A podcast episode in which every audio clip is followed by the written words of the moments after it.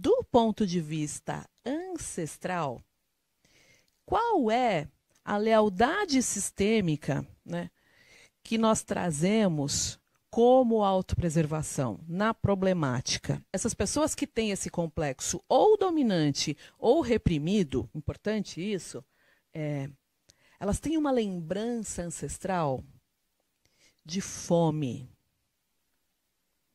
de ter faltado recursos mínimos e básicos para a sobrevivência da ancestralidade.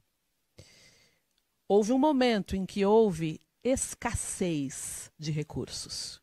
E nesse momento de escassez, se eu me guardasse, se eu economizasse a minha energia, né, se eu não saísse do lugar, se eu me guardasse, eu poderia ter um momento mais de vida diante de fraqueza, de falta de alimento, de falta do básico para sobreviver.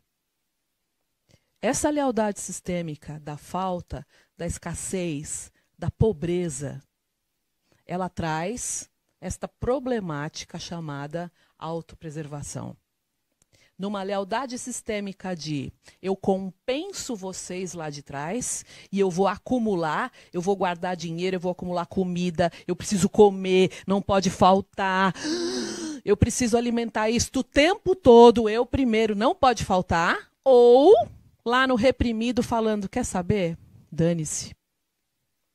É como um sentimento é, de que Deus não proveu, de que Deus não deu aquilo que era o mínimo necessário para eu viver. E aí o autopreservação reprimido, tudo isso que eu estou falando é de maneira inconsciente, né, gente? Ele fala assim: ah, dane-se, eu vou morrer mesmo, tá tudo certo.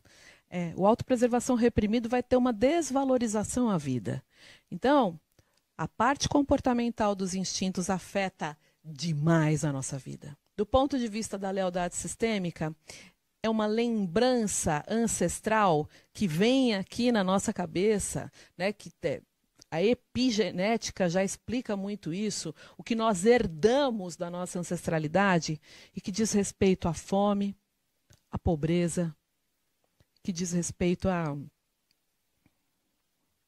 escassez, falta da água, a seca, é, a tudo aquilo que faltou como condição mínima de sobrevivência.